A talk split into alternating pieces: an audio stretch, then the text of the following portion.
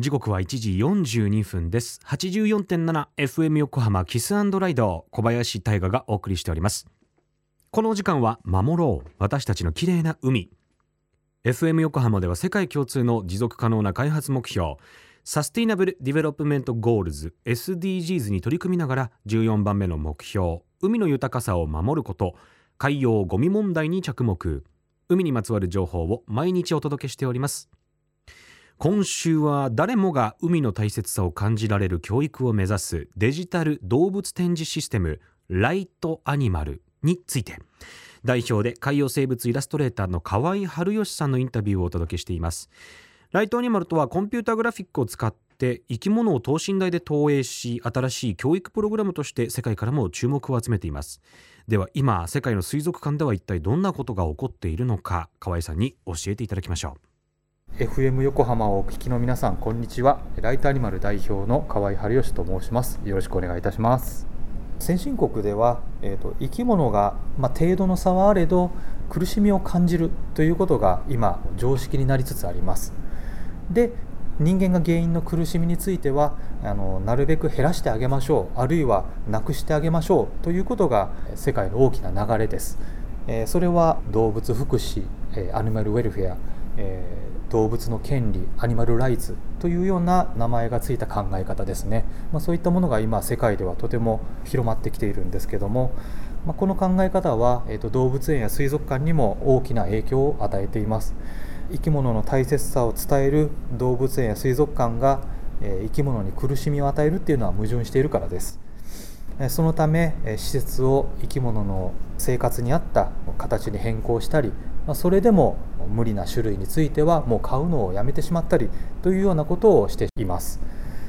ね、そういう流れもある中でどう作り変えてもあの動物園や水族館はそもそも生き物を監禁する施設であってもう廃止しなければならないというような反対論も強くなってきてまして、まあ、そのため動物園や水族館は教育や生物保護に一層力を入れることで存在価値を高める努力をしています。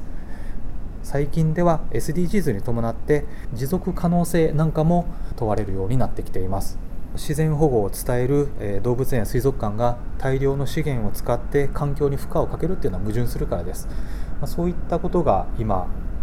世界の動物園や水族館では起こっていて大きな変化が起こりつつあるところですね。でこれは私の予測なんですけれども我々日本人がイメージしている娯楽施設としての動物園や水族館というのはいずれなくなるのではないかなと思います、えー、純粋な教育や動物保護施設として生き残っていくんじゃないかなというふうに考えています。ですからバンクーバー水族館ではオーシャンワイズとか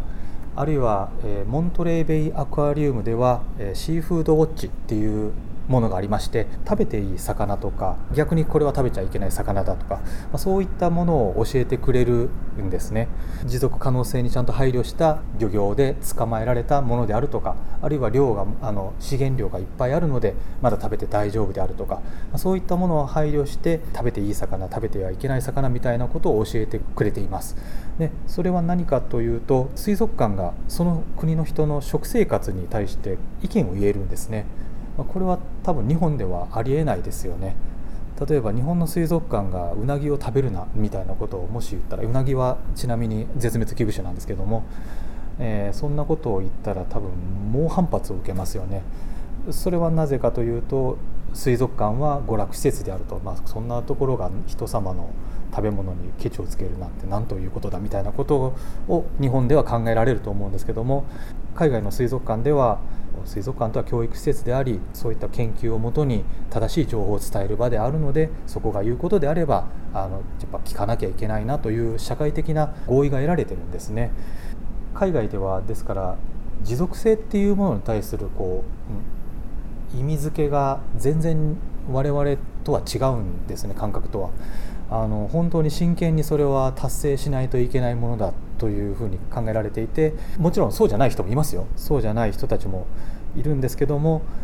我々よりはとてもたくさんの人がそういうことを真剣に考えていてそれに取り組もうとしているんですねそういったことに関しては我々はまだまだ海外から学ばなきゃいけないなというふうに思います。はいライトアニマル代表河合春義さんありがとうございました。いかがだったでしょうか？以前エビとかカニについてインタビューをお届けした矢野先生の時にも海外ではロブスターを食する時に痛みを与えないようにする配慮が必要になっていると教えていただきましたよね。イギリスの専門家チームがあの研究論文を出してタコイカ、えー、のこの等足類あとエビカニヤドカリのようなこの甲殻類にもこの痛覚意識感覚があるっていうんでいたずらにこう生きたまま茹でるとかそういう行為は違法になりますよっていう話がありましたよね。うん。